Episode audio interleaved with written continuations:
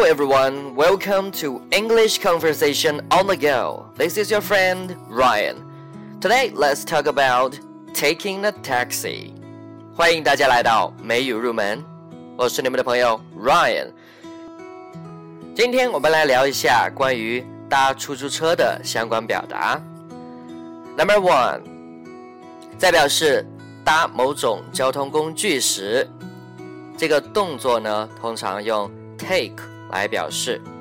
For example，乘出租车，take the taxi；乘公交车，take the bus；乘火车，take the train；乘飞机，take the airplane；乘船，take the ship，or take the boat。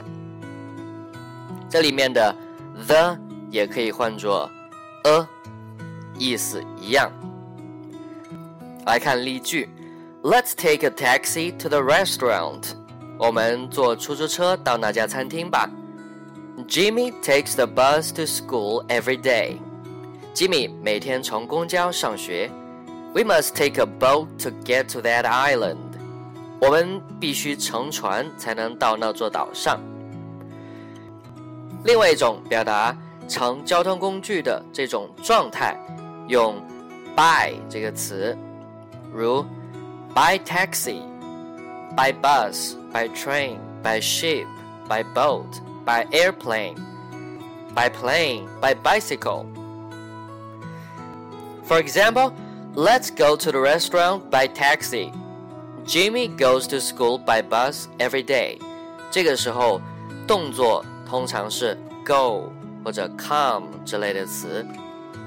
如果表示步行，就用 on foot. The only way to get to the village is on foot. 到那个村里去的唯一途径是步行。Number two. How much do I owe you? 这里的 owe 表示欠钱、欠债的意思。我欠你多少钱？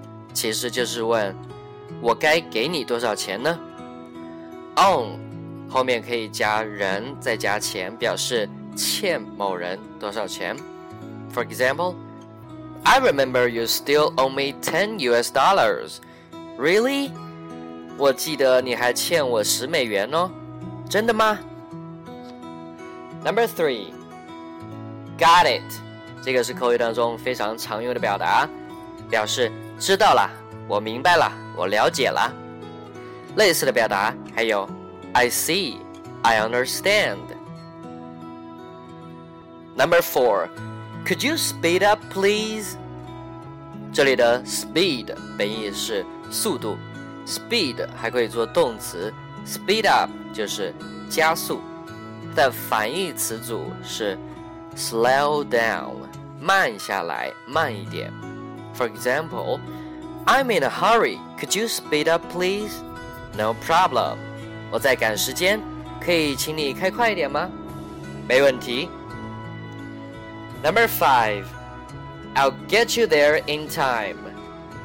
In time 表示及时。类似的词组还有一个叫做 on time。On time 表示准时。